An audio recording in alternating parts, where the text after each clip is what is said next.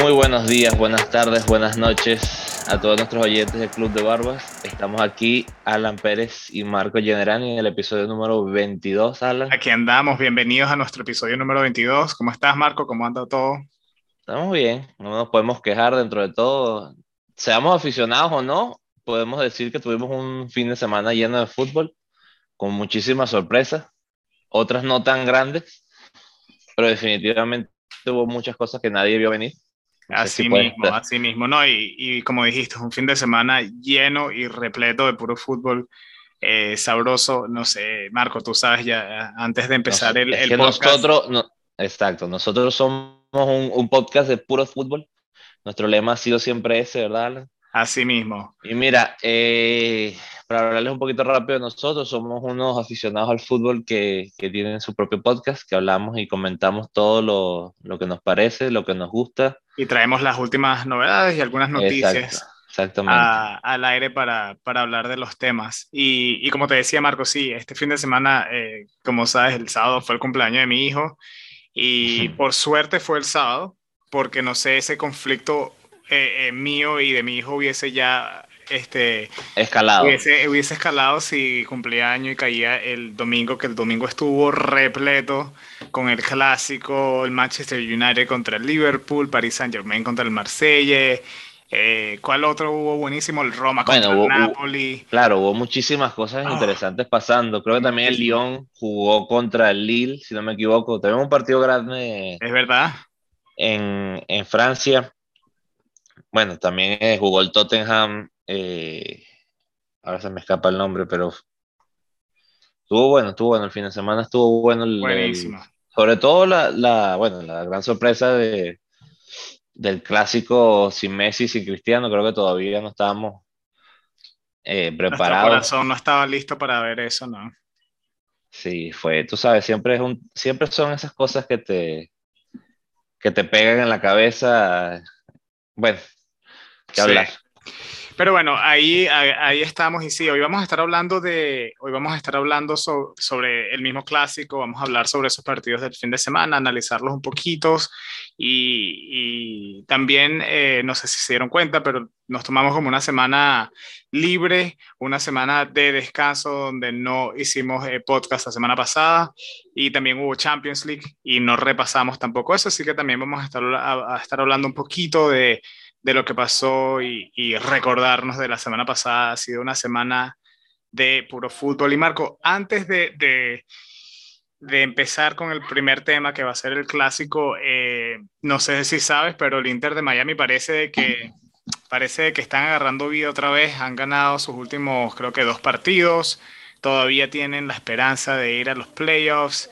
Y... Por lo menos uno de los aficionados del Inter Miami tiene todas esas esperanzas. Yo no sí, lo veo. Yo estoy, yo estoy en uno de los grupos de Facebook de Inter de Miami fans, ¿ok? y, y, muchas personas ahí están todavía eh, contando. Sí, bueno, hay muchísima gente ponemos, que todavía no, no sabe ponemos, sacar cuenta.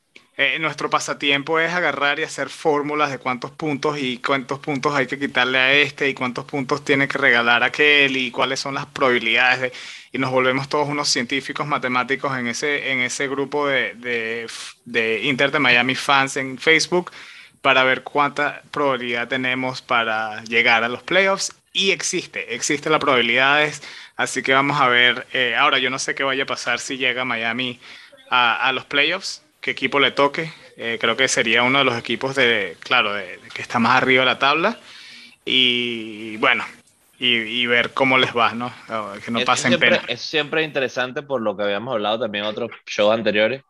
Es el momento con el que llegas. A veces no necesariamente este tipo de torneo llegar de primero significa que eres el, el más peligroso el momento. Porque sí, tienes la constancia como, como hecho, pero claro, si viene un momento bajando y, y él viene subiendo, a lo mejor se equivalen la, las probabilidades. Pero bueno, vamos a verlo. No lo creo, Alan, para ser bien honesto. A mí me encanta tu positivismo, así como cuando me dice que Venezuela todavía tiene chance matemático, sí, bueno, falta razón, pero bueno. Es verdad, es cierto, pero bueno. Entonces, ahí, antes ahí de eso viendo. también, Alan, quiero recordar nuestra tibia personal rapidito, entre tú y yo, creo que el... Tenemos una competencia. 4, 4 a 2, ¿no? Correcto. Entonces, bueno, yo te pregunto, no te lo voy a poner difícil hoy, es más bien un fun fact para que la gente también opine sobre esto. Y bueno, Alan, la pregunta es bien sencilla, ni siquiera la voy a complicar. ¿Cuál es el apodo de la AS Roma? ¿Cómo se conoce su apodo? La Loba. La Loba, correcto. Muy bien. Sí. ¿Tienes un poquito de background de esa historia o Sí, bueno, eso es. Si, si han visto el emblema de la Roma, es eh, un lobo ah, como amamantando a dos personas, que sería, si no me equivoco, eh, Rómulo y ¿cuál es el otro nombre? De la, es una historia como de estas historias de cómo se fundó Italia. Y, Correcto. Y bueno, y le dicen la loba porque según estos dos hermanos que fueron criados por lobos, que fueron criados por lobos. Eh, de ahí es donde sale toda Roma y por eso, eh, Roma e Italia, y por eso es que ahorita se, se, llaman así, por eso está en el emblema y en el logo, y, y por eso es que, es que hay esa afición hacia, hacia ese emblema de, del lobo mandando a dos personas, a los dos hermanos. Se llama eh, pues así que me, me, gané, me gané el punto, ¿no? Sí, claro. Así mismo es, llegaste el punto. Rómulo y Remo. Remus. Y aquí te, te muestro aquí la foto que puedes ver en la pantalla del emblema, el logo. Y para los que están en casa lo pueden buscar. Y aquí está mi hijo jugando conmigo también mientras yo hago el podcast, porque aquí se hacen las dos cosas. Y ahora, Marco, te hago yo la pregunta eh, a ver si también no es una pregunta muy difícil, es también, es como para, para es un punto gratis, debería ser hoy, ¿no? Y sabemos de que la temporada pasada, ¿quién ganó, ganó el Inter, el Scudetto, la Serie A? ¿Cuál, antes de esa, cuál fue la última, la última vez que el Inter de Milán ganó el Scudetto? Eso fue como Mourinho en el 2010, si no me equivoco. Muy bien, excelente, excelente, en el 2010. me, pusiste un poquito nervioso, digo, la verdad que se suena fácil, pero tú sabes, ya sé ya unos cuantos Estaba seguro, no, no, pero no te falló la memoria, sí fue en el año 2010-2011 la última vez, y previa a esa 2002-2013, y van como cada, cada 10 años parece que va ganando el Inter de Milán.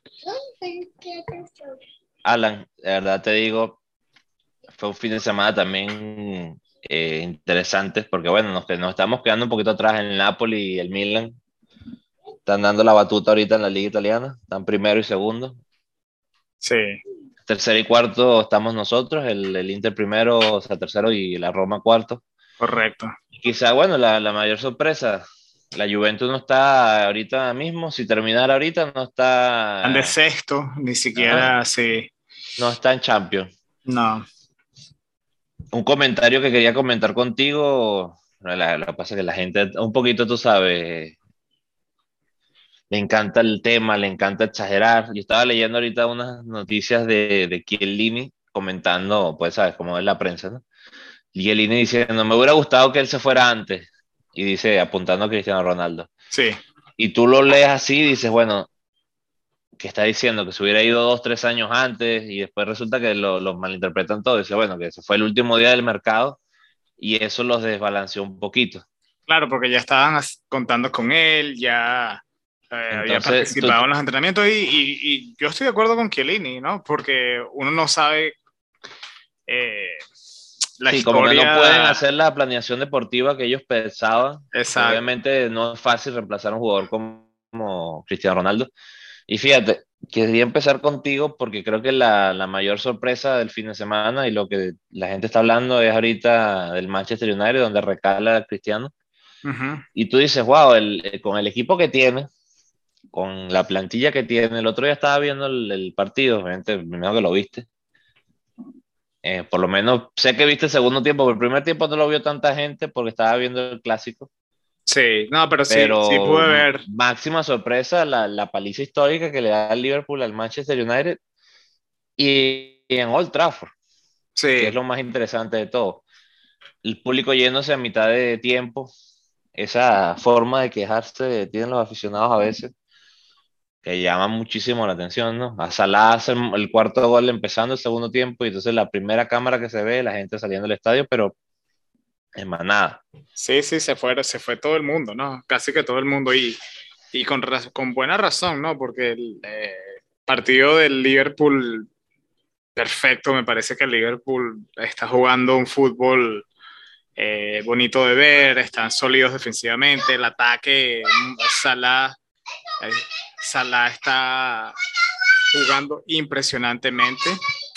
De paso, también hay que decirlo, ¿no? El, el, tú decías, wow, el 7, el 7 a 0 que hace el Chelsea, que, que, demuestra la quizás la sobredimensión de ese equipo en este momento. Y tú dices, bueno, ¿quién puede contra ese equipo que mete 7 a 0? y te aparece el Liverpool y clava 5 al Manchester United. Al Manchester que lo sacó, United, que Manchester United. Que lo sacó de, de, los papeles. O sea, ahorita tú ves el Manchester y queda prácticamente de, también igual que la Juventus, fuera de, de la competencia europea. Sí. Entonces sí, lo que yo quería llegar como con esto un abre ojo y era comparar... a Manchester United, ¿no? Porque muchas personas ya ponían a Manchester United como favorito y, y, ahí está, mira, todavía les falta, todavía les falta el entrenador. Eh, para ponerse al nivel de, de entrenadores como, como Klopp eh, y el equipo de Liverpool, como Tuchel y, y, el Chelsea, como Pep y Manchester City. Y lo eh, que quería decirte, Alan, si tú ves, creo, bueno, si me preguntas a mí, es jugador por jugador, el Chelsea, si, si lo ves a principio de año, no tiene la plantilla quizás en papel que tiene el Manchester United. En papel. Yo estoy en desacuerdo, yo estoy en desacuerdo contigo en eso. No, o sea, te digo, en papel, por estadísticas, por, por tú sabes, por, por conferencia, por conferencia, por, por competencia, tú los ves uno contra uno. ¿Qué jugador de eso puede competir con, con, Cristiano Ronaldo, por ejemplo. Pero es que Cristiano Ronaldo, o sea, Cristiano Ronaldo tenemos. Pero no tiene una superestrella. No, Salah, quizás tú el... dices, wow, ¿quién es la superestrella del, del Liverpool o quién es la superestrella del Chelsea?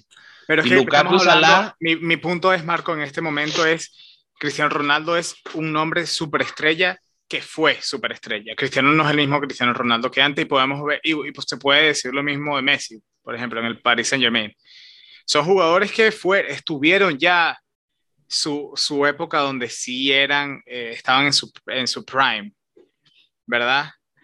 Hoy en día no son esos mismos jugadores, ¿me entiendes? Eh, me parece que, por ejemplo, en el Chelsea, superestrella, ahora mismo, eh, se puede decir Kanté, se puede decir Jorginho, son superestrellas. Lukaku, sin duda. Lukaku, sin duda, indudablemente. Eh, ¿Me entiendes? Yo, y yo creo que el Liverpool, tú tienes a Van Dijk, por ejemplo, superestrella defensiva, uno de los mejores centrales. Yo creo que se puede decir que, que, que hayan existido, porque hemos visto muchísimos centrales y yo creo que ninguno tan completo como, como, como Van Dijk. Pero bueno, a, a la final eh, me parece que sí, que el Manchester United va a tener que, no creo que quizás cambien de entrenador en mitad de temporada pero, es un resultado que duele mucho, ¿no? Tú dices, eh, esto es recuperable y tal, pero, pero eso te queda en la cabeza. Y sin duda el, el 5 a 0 te queda en la cabeza. Todo le salió torcido, o sea, pudo haber sido peor. Lo que pasa es que creo que el Liverpool soltó el pie del acelerador, sobre todo después de la, la expulsión. Porque cuando yo vi que se fue Pogba, dije, ay Dios, ahora que sí que lo agarren confesado el cambio me pareció también súper arriesgado. O sea, el partido estaba 5 a 0, quitó un jugador para poner a otro delantero. Creo que fue Rashford por, por Cavani. Puso doble punta. Y puso a otro mediocampista, ahora no me acuerdo el nombre. Y sí sacó, pero a otro medio atacante. Pero, o sea, el equipo siguió desbalanceado después de los doble cambios de la expulsión y sin duda, bueno, se salvaron, porque el, si el Liverpool yo creo que les mete un poquito de acelerón más, le hace dos o tres goles más. Y pudo haber sido histórico. Ya fue histórico, ¿no? Pero pudo haber sido mucho peor. Hasta peor, hasta peor. Eh, sí, hay que ver cómo va a reaccionar ahorita el, el, la plantilla y el entrenador de Manchester United para, para retomar su, su, no sé, su ilusión y, y, y el, el, camino que habían tomado al comienzo habían empezado muy bien y ojalá eso no los, no los, no los derrumbe porque eso, la moral, eso te puede destruir fácilmente, ¿no? Y, y lo mismo con el Liverpool. Eh, el, eh, ahorita mismo la Premier League, eh, si no me equivoco, está aún sigue, está el Chelsea de primer lugar con 22 puntos, Liverpool de segundo con 21, Manchester City con 20, o sea, muy peleado. Y luego después de ahí ya podemos ver que el Manchester United cae de séptimo lugar con 14 puntos, se está quedando atrás después de haber empezado muy positivamente. Y, y creo que tocó remontar contra... ¿Cómo? El Brighton, creo que está sexto, ¿no? Eh, quinto. Sí, quinto. y West Ham de cuarto. Y ese fue, el, ese fue el partido también que me llamó mucho la atención, el, el 1-0 de West Ham contra el Tottenham y el, creo que fue 3-0 contra el Brighton, que perdió, porque ganó el Manchester City, ¿no? Sí. Y también los vi, los vi los dos partidos, me, me parece que, que, definitivamente el top 3 de Inglaterra ya está más que definido, después de sobre todo ver esos partidos creo que el West Ham y el Brighton no van a llegar a ese, no, a, final de temporada por un tema de, plantilla, pero tienen buen, de verdad, y el, sobre todo el Brighton, eh, vi el partido y con lo poquito que tiene, intentaron. Hubo un pequeño momento donde recuperaron la, la posesión contra el City, pero bueno, tú ves la diferencia ya también de, de plantilla, de jugadores. Eh, que tiene el sitio, de, bueno, tú ya lo sabes, Guardiola también que le encanta. Ni hablar. Sí, sí, sí. Comprar lo mejor que hay. Y bueno, hablando de comprar y, y, de tener todo el dinero del mundo para comprar, esa es una noticia que seguimos eh, estando muy pendiente, que es la compra de Newcastle. Y todavía hay, hay bastantes especulaciones de cuántos de los jugadores que se, se piensan traer, especialmente ahorita en enero, para reforzar el equipo y prevenir lo que pareciera ser eh, inevitable, ¿no? La, inevitable, que es el descenso del Newcastle. Ahorita están de, de, decimonovenos ahí, de penúltimos básicamente, con cuatro puntos nada más. Y después de esa compra, me imagino que la directiva va a hacer todo lo posible de traer jugadores y, y salir de ahí para, para quedarse en la Premier y, y pues hacer ganancia en su inversión. Así que hay que seguir eso muy, muy eh, de cerca, porque por ejemplo el Manchester City, tú hablas de Pep Guardiola comprando lo mejor que quiera, eh, los mejores jugadores que quiera, y eso también tiene que ver con el dinero, ¿no? Y podemos ver sí, que... fue, fue muy interesante el, el, feedback que recibió el Newcastle este fin de semana, como que la gente diciendo, bueno, pero no lo vamos a dejar tampoco que rompa el mercado y compre a lo loco y solamente hubo un, equipo que se abstuvo de contestar, que fue el, el, City. Claro. Que obviamente tiene más o menos la misma historia. Pero bueno, Alan, el, si tú analizas la liga inglesa hace cinco años y ves al Liverpool de club cuando empieza, tú veías nombres Sané, veías el mismo nombre de, de Firmino, el mismo Salah, que sí estuvo allí. Yo me lo recuerdo haciendo mucho daño desde el Chelsea, después en la Roma, y tú decías, wow, pero qué, qué, ¿quiénes son estos tres muchachos? Y ahorita, ¿quién no los conoce? O sea, de verdad, Klopp en ese sentido. Sí, pero esa es la diferencia entre Klopp y. O sea, Klopp, eh, Klopp ganó la, la, Bundesliga con el, con el Dortmund y hizo famoso un montón de jugadores en ese equipo, ¿verdad? Eh, esa es la diferencia entre Klopp y, y Pep. Pep indudablemente uno de los mejores entrenadores de la historia, pero yo creo que él es bueno teniendo las piezas que él quiere para jugar su ajedrez. Klopp mejora al jugador, no sé, tiene otra estrategia, otra filosofía. Lo que me dice. ¿Me entiendes? perfectamente, sí. Eh, o sea, indudablemente yo no creo que, que Pep hubiese ganado todo lo que ganó en el Barça si no hubiese tenido las piezas que tuvo en esa época, que vamos a estar claros, creo que cualquier entrenador hubiese sido... Eh, Hubiera hecho daño con esa plantilla. Claro, hubiese ganado bastante cosas con esa plantilla, pero quizás no tanto como Pep, porque sí, Pep con, con er, eran los jugadores adecuados para Pep. Eh, y sí, ya, que estamos hablando de... Hablemos del clásico, entremos a hablar de, de, de España, vámonos para España. Y... Vas a entrar a ese tema prohibido con, con mi corazón. Te digo que, me, me, duele, me duele decírtelo, Alan, el primer tiempo lo vi completo. Creo que hubo un solo chute al arco, que fue el gol de Alaba. Te digo, el partido ¿Qué, qué lejos está de, de, los clásicos históricos que, que, yo le voy a contar a mis hijos? Yo, Al mismo Tiago lo, tengo en, lo tengo enfrente y le digo, mira, eh, vamos a hablar de, de, los clásicos que tú quieras, Cristiano contra Messi, y, y, vamos a dar un corte después de eso. O sea, los Galácticos contra Ronaldinho. También, sin duda. Pero esto no lo voy a contar, te digo, me parece de verdad yo creo que vemos aquí. La superestrella era, era Benzema y quizás fue uno de los que peor jugó, que me llama la atención. Sí, eh, hubo este resurgimiento Vinicius con Ansu Fati. Eso es lo que te iba a decir. Un tremendo primer tiempo. Eso es lo que te iba a decir. Pero también no me parece que tú puedas hablar de un gran primer tiempo cuando no tienes un chute al arco. Es, es, es que es curioso, ¿no? nos tenían a lo mejor mal acostumbrados, por decirlo de alguna manera. Eh, estos dos grandes, grandes astros del fútbol, Cristiano y Messi, que hacían, bueno, ¿cuántos goles no hicieron entre ellos, contra ellos, en los, en los mismos partidos de paso? Y ahorita te digo, veo a Benzema y digo, balón de oro, no, ya no, no te puedo meter después de ver un partido así cuando se suponía que ibas a ser tú el, el Cristiano Ronaldo 2.0 y ni siquiera chutas al arco, me parece que ahí este año no puede estar en la discusión de, balón de oro porque le ha faltado eso. Francia al final le hizo falta un Benzema que hiciera daño en, en la, la, Eurocopa, ahora no hizo daño en el partido importante del año. Creo que eso va a valer mucho en la votación. Sí. Honestamente. Y bueno, por supuesto, eh, si lo ves desde el punto de vista del aficionado del Barcelona, ves que tiene muchísimos jugadores jóvenes que tienen un gran futuro, pero entra, o por lo menos en mí, el, el resultadista Marco, que dice, no, esto no, no se aguanta un año de, de, de, asumir tantas pérdidas. O sea, es que no, no, no gana el Barcelona, no puede, que es lo peor.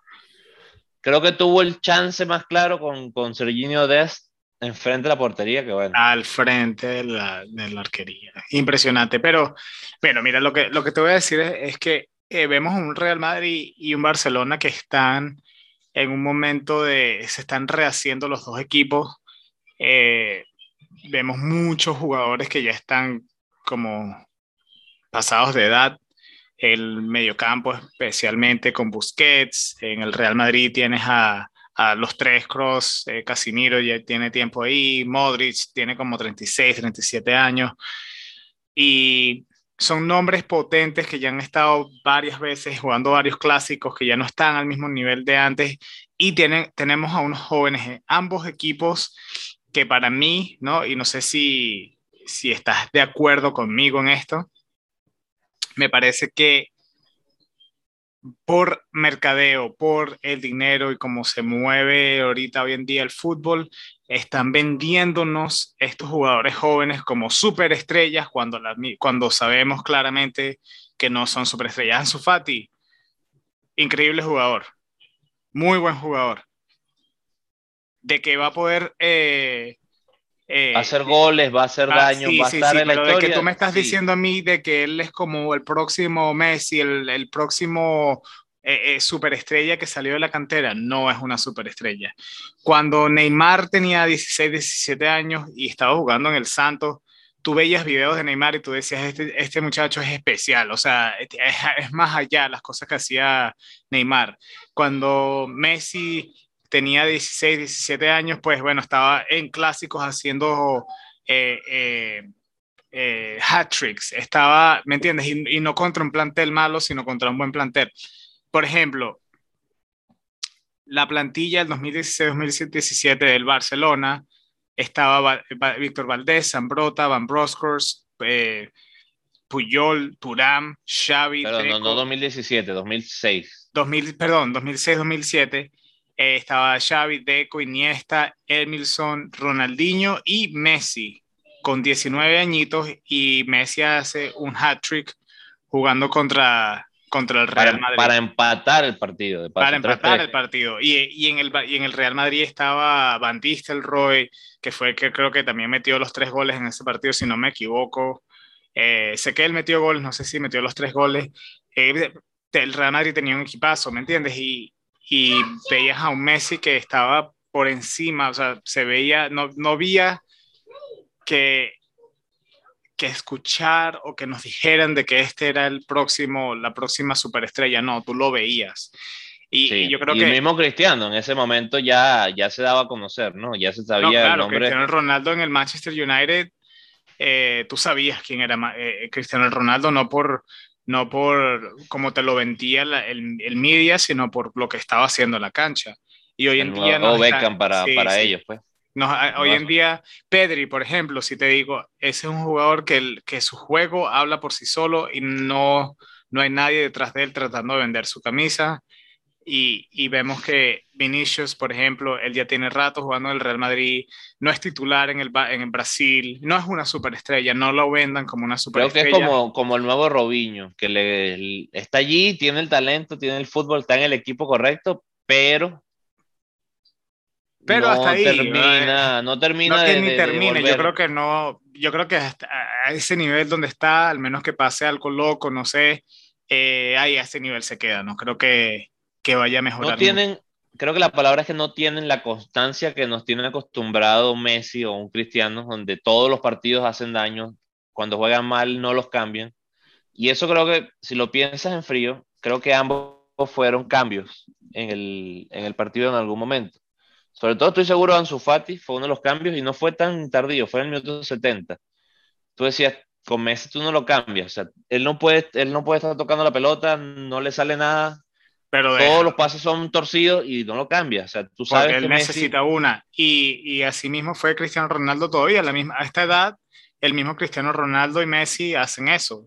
Tú, tú eres cualquier entrenador y tienen cualquier edad, tú dejas a Cristiano Ronaldo y a Messi porque te resuelven. Y, y en sí vimos un clásico que, que sí, hacen falta esos jugadores de calibre. Eh, Álava me parece que sí fue, creo que fue nombrado el mejor jugador del partido y basado, basado sí a lo que se vio, muy merecido eh, esa jugada cuando ves el análisis de, del gol de Álava, el Barcelona pierde la pelota, Álava, Álava la recupera, inmediatamente ve el espacio, sale corriendo hacia el espacio, eh, Memphis Depay, que era el que, el que estaba tratando... La marca eh, estaba tratando de recuperar la pelota, trata de, sigue por un momento a, Álava y lo deja ir y ya se encuentra un Eric García que no es para nada de los mejores defensas ni, o sea, es una defensa qué decepción, más. Qué, qué, decepción de cómo lo venían pintando. El nuevo digo, Piqué, están, el, el, eso, es lo que, eso es lo que pasa. Están tratando de reemplazar estos jugadores súper, súper buenos, súper estrellas, con jugadores normales y están vendiendo a estos jugadores al público como que si son, como que si vamos a poder reemplazar a lo que vimos y no es así. Eric García no es un mal defensa, pero no es, es un defensa bueno y ya. No es un superestrella, no lo vendan como el próximo Piqué o el próximo Puyol. No vendan a Gaby, ya ese es el daño que le están haciendo a este jugador, a, al muchacho Gaby, muy bueno, pero ya están comparándolo con Xavi, con Iniesta, y, y, no lo vendan como ese reemplazo, porque no lo va a hacer. Es no, un va a ser bueno. diferente. El mismo Piqué dice que puede ser que él ve un futuro Gaby, Pedri, los nuevos Xavi y Iniesta. Yo los veo todavía muy lejos de eso. Sin sí, duda pero... van por un buen camino, pero estamos muy lejos. Muy, muy lejos. Pero bueno, Alan, el clásico termina 2-1 creo que fue un poquito injusto el resultado al final para el Barcelona. Levantó el juego, Coutinho dio una nueva cara al Barcelona. Lo que pasa es que te digo, duró 15, 20 minutos. Sí. No, está, no está para grandes citas. Sí me llenó un poquito de ilusión verlo hacer daño adelante, pero ahí creo que sí se equivocó. Bueno, ya para que hablar de Coman, pero tú necesitas también un, un, tipo, o sea, es que no entiendo a veces la, la, la, manera de jugar. El Barcelona tirando centro abría bien la pelota, hacía todo bien, después tiraba un centro y después ¿quién lo busca? su Fati, Memphis Depay, que está siempre bordeando el área, que él no es un centro delantero puro. Entonces tu opción es Luke de Jong, que supuestamente es un cabeceador nato y un, y un gran centro delantero de área, pero entonces no lo pones hasta el final porque no, tal, no tiene el nivel. Y entonces la otra opción es el Kun Agüero, que es un gran delantero, pero tampoco es un 9 clásico. Y por supuesto, la altura que tiene no es. No es de centros ni. entonces, creo que armar un equipo para jugar un estilo de juego donde tus mismos jugadores no sirven para eso, bueno, insisto, te para saber, hablar. Te deja saber el, el entrenador que tiene el Barcelona hoy en día. Eh, Entonces te gana la partida un, un, Lucas Vázquez que tiene como tres años, cuatro años que está saliendo al Madrid. Ese fue el, el que cerró el clásico Lucas Vázquez, porque cambian a Valverde, donde ya venía entrando, algo pasó allí. No creo que, no creo que haya sido una cosa disciplinaria, sino que se hizo de verdad un daño en el golpe que se dio con Piqué. Yo sí vi que se, se apagó y cayó mal por eso, lo mejor le. Sí, yo creo que se, se, dobló la rodilla o algo. Pero digo, la jugada, la jugada vale la pena analizarla. Piqué empujó, empujó, empujó y después buscó un penalti que no era penalti. Yo lo grité penalti y negocié penalti conmigo mismo. Después vi las repeticiones y dije, no, ni, ni, ni chiste es penalti. Fue muy torpe la pelota, creo que él se tropieza inclusive con él mismo. Y bueno, ¿para qué hablar? Sale el contragolpe, el Barcelona queda mal parado. Bueno, es, es muy, muy, muy, peligroso. Como uno juega, el partido del domingo y dice, bueno, voy a lo que salga y si empato bien y si no, bueno, me pierdo 2-0. Literalmente lo que pasó. Sí, no, y, bien, por el Real Madrid, bien por el Real Madrid porque eh, indudablemente sí puedes ver en el Real Madrid que tienen una táctica que implementaron muy buena. El, el contraataque era letal todos los contraataques me parecieron mucho, fueron muy peligrosos. El Barcelona, por ejemplo, yo creo que con toda la posesión y la inhabilidad de, crear algo eh, arriba en el ataque, eh, creo que me pareció por primera vez, yo veo que el Barcelona es más peligroso en jugadas para... Ah, venía un córner, bueno, quizás ahorita metemos gol. Ah, ahí viene, ahí viene eh, un tiro libre de centro al área, quizás ahorita tenemos chance.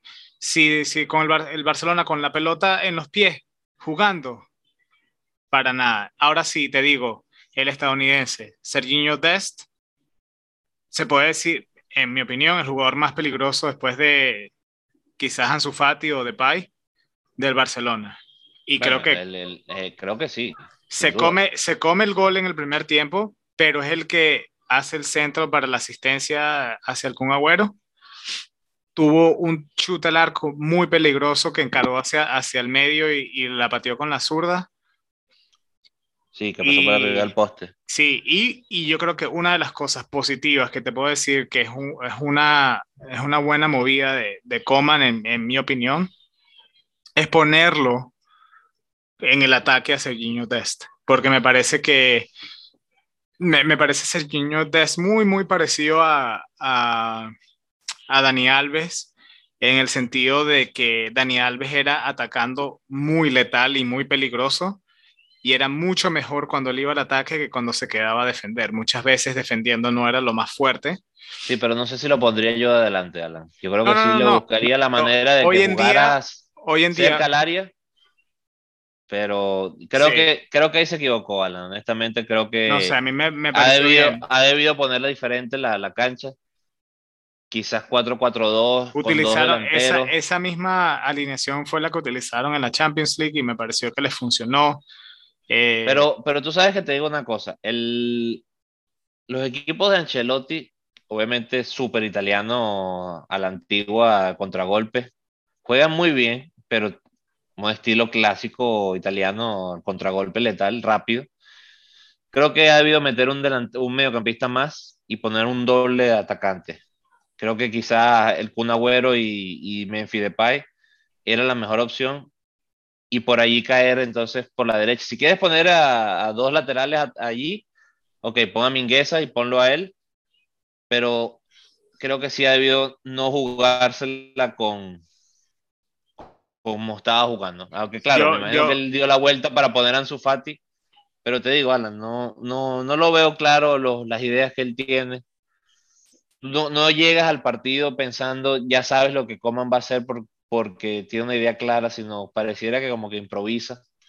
Y eso le está costando todos los partidos. O sea, de verdad es impresionante. Yo, Pero bueno. a mí me parece que con, con los jugadores que tenemos, eh, la formación jugaría con tres atrás. Pero ¿cuáles son los tres atrás? Esa es la cosa. Bueno, mira, no los veo claramente, claramente el Barcelona tiene un problema defensivo y pondría tres centrales. Yo pondría a Araujo, a Piqué y la otra posición se la tiene que pelear eh, Lenglet y Eric García.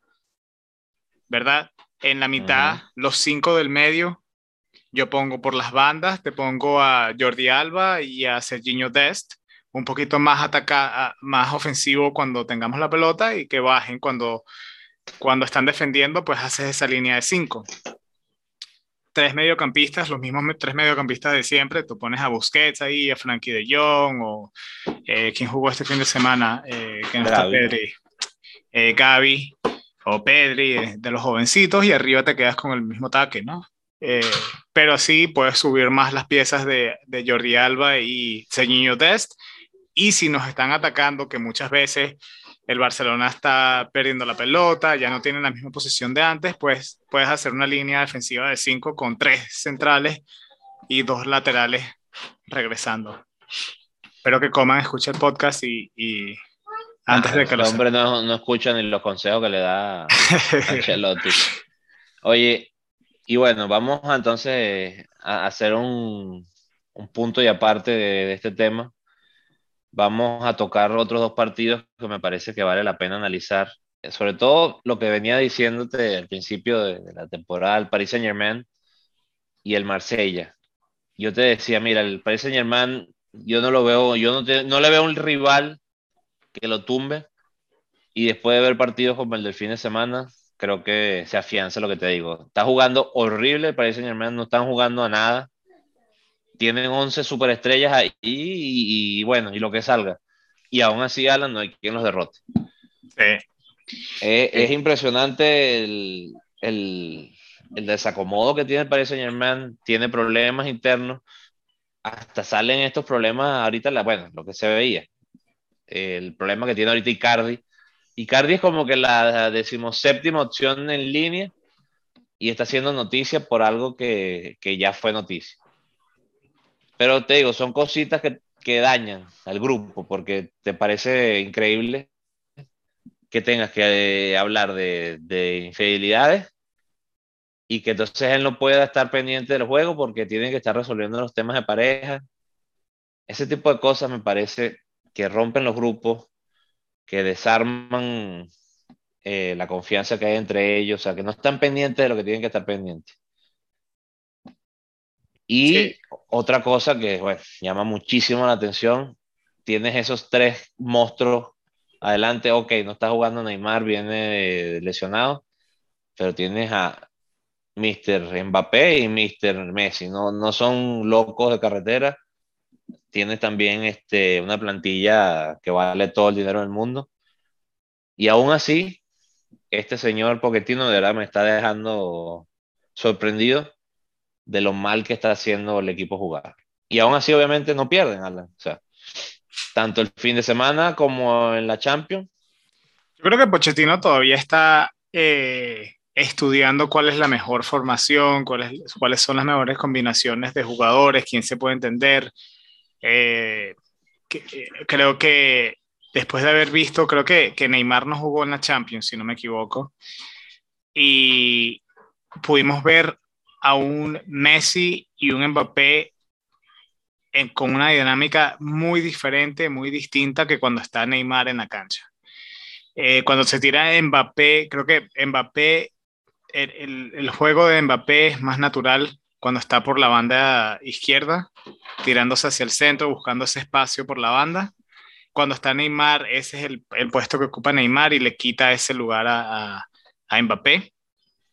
Y, y, pues Messi no, no le puede filtrar tantas pelotas a, a Mbappé como cuando Mbappé está por la otra, por la otra banda. No sé, eh, esa es mi opinión. Creo que Pochettino también quizás vio lo mismo. Eh, no sé si te diste cuenta, sacó a, a Neymar. Eh, claro, pero digo, saca a Neymar. ¿Por qué? Porque trata de poner no solamente a su, a su tridente de estrella, sino también quiere añadir a Di María. Y entonces yo creo que ya ahí desbalancea el equipo completamente obviamente el equipo es temible, o sea, que Di María te caiga por un lado, Messi por el otro, Neymar de enganche y Mbappé arriba, oye, ¿cómo tú armas una defensa para parar eso? Pero tiene el, lado contra positivo que es, ok, ahora cómo defendemos, porque Berratti es un gran contención. El mismo Pereira, yo no lo había visto mucho. son buenas contenciones, pero tiene que cubrir Messi no defiende, tú lo sabes. Eh, Neymar defiende poco y nada. Di María algo más defiende, pero ¿quién defiende en ese mediocampo si no, si no se... Te necesitas un canté. Sí. si estás de acuerdo conmigo para balancear eso. Fíjate que uno de los cambios creo que fue Neymar. Tú le ibas a decir, no, Neymar por... Bueno, salió Di María y Neymar, no me acuerdo quién por quién, pero sí que sé que entró Wijnaldum y, y Entró eh, me entró este champ, Keller.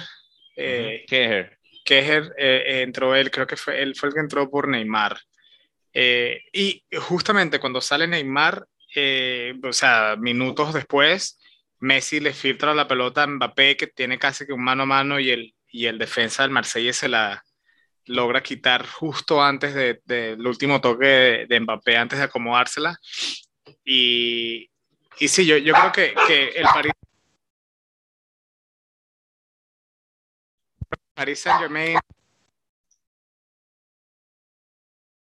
Paris Saint Germain eh, tiene, tiene mucho equipo y todavía tienen mucho que descubrir de, de, ellos mismos para, para llegar a ver un equipo letal como el que todo el mundo está esperando.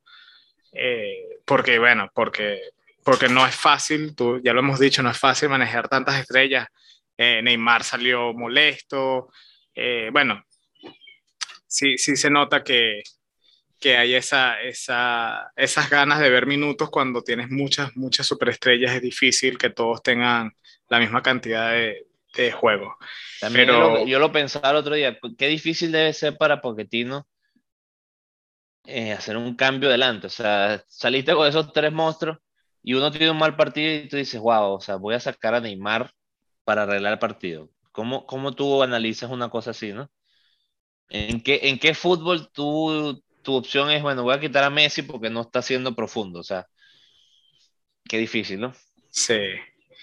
Y bueno, y yendo a nuestra a nuestro a nuestra a nuestras a nuestro país de, de familia Eh, vámonos para Italia un rato. Eh, jugó la Roma contra el Napoli, se esperaba un buen partido, eh, muy, muy estancado, en mi opinión. Creo que vale la pena mencionar ¿no? el, la, la, pérdida que tuvo hace poco la Roma no hace falta mencionarlo, Marco, pero bueno. Esa cosa, tiene, no, pero no, no, no por un tema de, de, de, hacerte sentir mal ni nada, pero tiene esas cositas Mourinho que mejorar.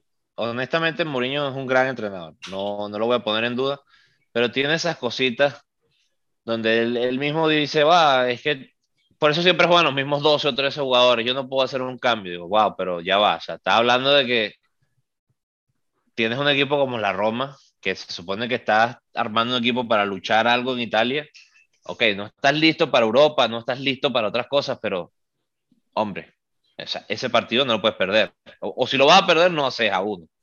Sí, bueno, yo, yo, vi el partido, Marco, yo vi el partido y, bueno, te puedo decir que el, el, el, marcador es uno de esos marcadores extraños, porque obviamente la Roma tuvo la pelota más, eh, obviamente se veía la diferencia de nivel de los dos equipos Eh, simplemente que al otro equipo estaban en, esos partidos que todo lo que pateaban iba al arco, iba para el gol y tenían unos contraataques muy letales que obviamente se puede ver por, por cómo quedó el, marcador. Y Mourinho creo que sí dijo, bueno, tenemos un partido contra el Napoli, voy a descansar a, a la mayoría de, los, de las estrellas. Eh, jugó con muchos jóvenes en la defensa. Eh, empezó el partido básicamente con el, se podría decir, con el equipo B, y, y, yo creo que a eso se refiere él, ¿no? No creo que él se esperaba un marcador así jugando contra un equipo contra el que estaban jugando sin quitarle pero, mérito. Pero ojo, pero lo que te digo, no, no estoy criticando o, o voy a juzgarlo definitivamente por el resultado, no, no, no. no ser resultadista, pero es el, es el pero comentario fíjate, que da de... el, el, comentario, bueno, Mourinho siempre va a ser Mourinho y siempre va, va a hacer esos comentarios.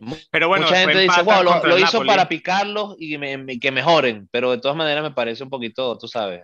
Yo creo que, yo creo que él tiene su manera de, de, de hacer eh, entrenador y yo creo que sí, o sea, vamos a ponernos en los zapatos de un entrenador. Si tú eres un entrenador y tú le dices a estos jugadores, mira, este es tu trabajo hoy, te estoy dando la oportunidad de jugar contra este equipo, vamos a echarle ganas y pierdes 6 a 1, donde le diste la responsabilidad a estos jugadores que, que aspiran ser y llegar al, al, al equipo A, eh, al, epic, al equipo A, eh, pues, o sea, tienes que decirles, mira, tu trabajo fallaste en tu trabajo hoy, ¿no? Eso es así de sencillo es.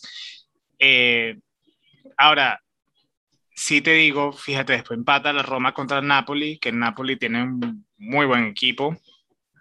Eh, y no sé, yo pienso que, yo pienso que eh, también tiene que ver la mentalidad. Eh, cuando tú juegas contra un equipo, y esto te, quizás a todos los jugadores que, que escuchan el podcast tienen esto, pueden asimilar esto, juegas contra un equipo que tú sabes que son inferior que tú y por alguna razón mentalmente tu nivel baja también, juegas peor, y el otro equipo que sabe que está jugando contra un equipo mayor, un equipo mejor, están jugándose una final, está jugando contra la Roma, está jugando contra un equipo, uno de los mejores de Italia, vamos a demostrar quiénes somos hoy, o sea, esta oportunidad nunca llega, y yo creo que el otro equipo salió con más ganas, más intensidad, con como que si es una final y en la Roma fue como que, ah, bueno, vamos a hacer estos puntos fáciles y a descansar para jugar contra el Napoli y, y, y bueno, están pag pagaron lo que tenían que pagar en, en, ¿cómo es que se llama esa liga ahorita? La,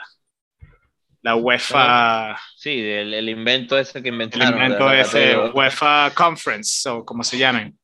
O sea, la, la, tercera división de la Champions, pues. Exacto, sí, sí. sí. O sea, es, es para explicarlo así. Después también hablan en Italia el clásico de los clásicos. No sé si estás de Clásico de los clásicos, uno de los clásicos de los clásicos, sí. El clásico italiano, el Inter contra la Juve. Curiosamente marca gol un ex eh, de la Roma. Edin Seco hace el gol, después empata de penalti, creo que fue Dybala al Dybala, final del partido. Sí. Bueno, qué lejos estamos definitivamente, y perdón que te lo diga, de, de, esa serie cuando tú y yo éramos niños. Qué, qué diferencia, ¿no? De ese 2010 que mencionabas antes, del 2000 con la Roma campeona, donde Italia daba miedo, de verdad te digo. Y, y te digo, vi el partido así por encimita, de verdad que no lo vi completo, pues digo, agradezco muchísimo este fin de semana. Hoy podríamos hacer un podcast de como siete horas. Sí, sí. Pero estamos lejos de ver la mejor Juventus que hemos visto durante muchos años. El Inter definitivamente perdió más de lo que ganó este año en, en términos de, de, de, jugadores. Sí, sí, están, sí está un poquito más interesante la liga, creo que en eso podemos estar todos de acuerdo, que hace dos, tres años atrás, donde la Juventus era intratable y era tratar de perseguir un, a un Usain Bolt y, pero éramos tú y yo los competidores, o sea. era difícil de imaginarse como cuando se cayera y se rompiera una pierna. Sí. Un resultado diferente, ¿no? Pero sí pienso que el Inter y la Juventus hemos visto mejores facetas que la que, que la que vimos este fin de semana. Sí, no fue, no fue un partido tampoco muy, muy emocionante. Quizás también lo veas como un partido que es una final, perdón que te interrumpa, Alan, y se juega como finales donde no, no se juega bonito, sino se juega a ganar. pero igual algo faltó. Te digo que, que algo faltó. Creo que fue un fin de semana de esos raros donde jugaron los equipos más importantes históricamente de, Italia, de España, creo que también de Francia y creo también si vamos a eso de Inglaterra y eso no pasa mucho. No, y todos resultados Exacto, todos resultados de paso muy raros y, sí. quizás de la Juventus y el el más normal. El Barcelona-Madrid, lo, lo, raro que tuvo fue el, bueno, el bajo nivel que tuvo. Creo que también el Inter Juventus no tuvo el nivel que le hubiera gustado a la gente. Sí, no sé qué opinas el mismo Paris Saint Germain, Marsella. Bueno, pero ese, ese es más esperable históricamente hablando. Obviamente, si vemos jugador por jugador, ese debió haber sido. Bueno, no sé, yo. Un equipo con Marsella, por ejemplo, con. ¿Cómo se llama? Payet. Eh, eh, que viene haciendo bastantes goles, un Paris Saint Germain con Neymar, Mbappé y Messi, y que bueno, que, que el partido termine 0 a 0 es como, como triste, ¿no? Pero, pero sí, y, y este fin de semana también... Y, entonces, y entonces el partido que más goles tuvo, inclusive más que todos los que analizamos, creo que fue el Liverpool... Manchester eh, United. Manchester United. Que fueron bastantes goles, de, pero de un lado nada más. Exacto. Sí. Pero bueno, Marco, la semana pasada ya vamos a entrar a nuestro segmento, vamos a finalizar, se nos está acá, acabando el tiempo ya. Eh, la semana pasada tuvimos, hicimos la pregunta de la semana, que por cierto, eh, ahora pueden responder a través de Spotify. Si escuchan el podcast a través de Spotify, va a haber una pregunta en, en la página de, de, nosotros en el podcast, donde pueden responder y comentar y inmediatamente podemos ver las respuestas de ustedes y también nos pueden responder a través de Twitter, eh, que sería, nuestro nombre sería Club de Barbas eh, Podcast o arroba Club de Barbas 1. Nos pueden encontrar, pueden ver la pregunta y pueden ver lo que estamos poniendo eh, semana tras semana de las noticias y de partidos de, de, que están ocurriendo el fin de semana. Y bueno, Marco, la, la pregunta trivia fue la siguiente, fue que quién es el único equipo que nunca ha faltado a un mundial. ¿Qué selección nunca ha faltado a un mundial? Sí, señor. ¿Y pudiste, tuviste chance de, averiguarlo? ¿Te la recuerdas? Bueno, me, recuerdo que hemos estado hablando internacionalmente de un equipo que está dominando en total, absolutamente eh, en Sudamérica y es Brasil. Si no me equivoco, es Brasil. Correcto. Brasil es la única selección donde ha estado en todos y absolutamente todos los todos mundiales. Los mundiales. No ha faltado ninguno y no parece que va a faltar tampoco el de Qatar 2022 porque... Ya... No, definitivamente no lo veo. Ah, nos puede, pueden regalarle un poco de puntos a Venezuela si quieren y con todo y eso pasan y van para el mundial. Y bueno, Marco, ¿nos compartes hoy la pregunta de esta nueva semana, por favor? Sí.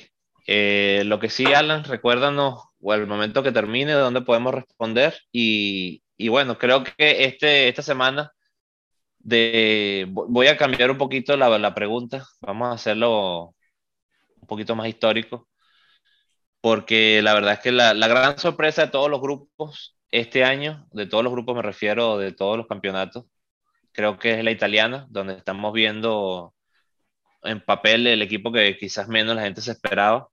Entonces voy a hacer la pregunta, Alan. ¿Cuándo fue la, la, última vez que el Napoli fue campeón de la Serie italiana? No sé Muy si buena pregunta. No sé si te parece interesante ir un poquito para atrás y desviar un poquito de los equipos normales donde siempre metemos los grandes, grandes. Y creo que también tiene un poquito de historia contar quién estuvo en ese equipo, ¿no? Me puedo imaginar ya.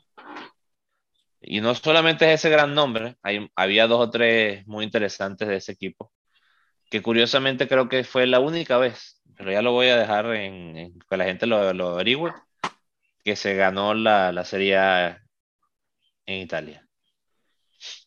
Muy bien. Eh, bueno, eh, recuerden, nos pueden responder la pregunta de cuándo fue la última vez que Napoli ganó el Scudetto, la Serie A en Italia. Eh, creo que les dimos una pista, les dimos unas pistas ahí nombres su opinión. históricos en ese equipo. Ujú. Eh, y denos su opinión de qué opinas de si este año va a ser la versión 2 Podría, de, de podría, podi- podría repetirse este año, quizás sí, quizás no. Quisiéramos saber. Nos pueden contactar a través de Twitter, eh, Club de Barbas Podcast, Club de Bar, arroba Club de Barbas 1. Y recuerden, nuevo, nueva edición. Eh, nos pueden eh, responder directamente a través de Spotify si es que escuchan el podcast a través de Spotify. Y bueno, Marco, con eso concluimos nuestro episodio número 22. Les deseamos a todos un excel- una excelente semana y como siempre recuerden, Puro fútbol. puro fútbol. Hasta luego.